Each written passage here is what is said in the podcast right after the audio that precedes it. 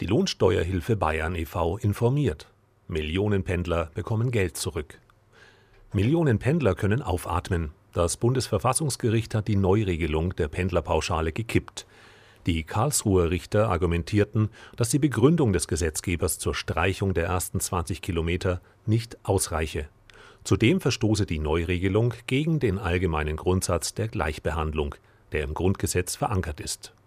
Die Steuerexperten der Lohnsteuerhilfe Bayern e.V. begrüßen dieses Urteil und erklären, was es für Millionen Pendler in Deutschland bedeutet.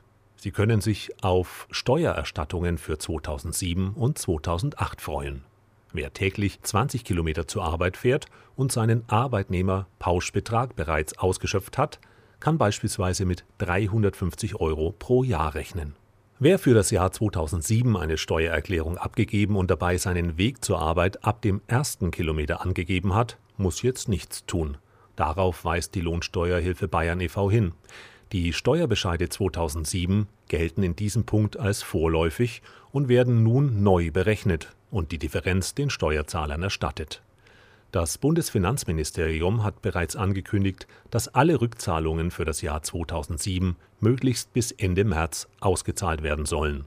Insgesamt geht es dabei um etwa 3 Milliarden Euro. Um in den Genuss von Steuerrückzahlungen für 2008 zu kommen, muss eine Steuererklärung abgegeben werden, in der die alte Pendlerpauschale angegeben wird. Für das Jahr 2009 gilt übrigens wieder die alte Entfernungspauschale.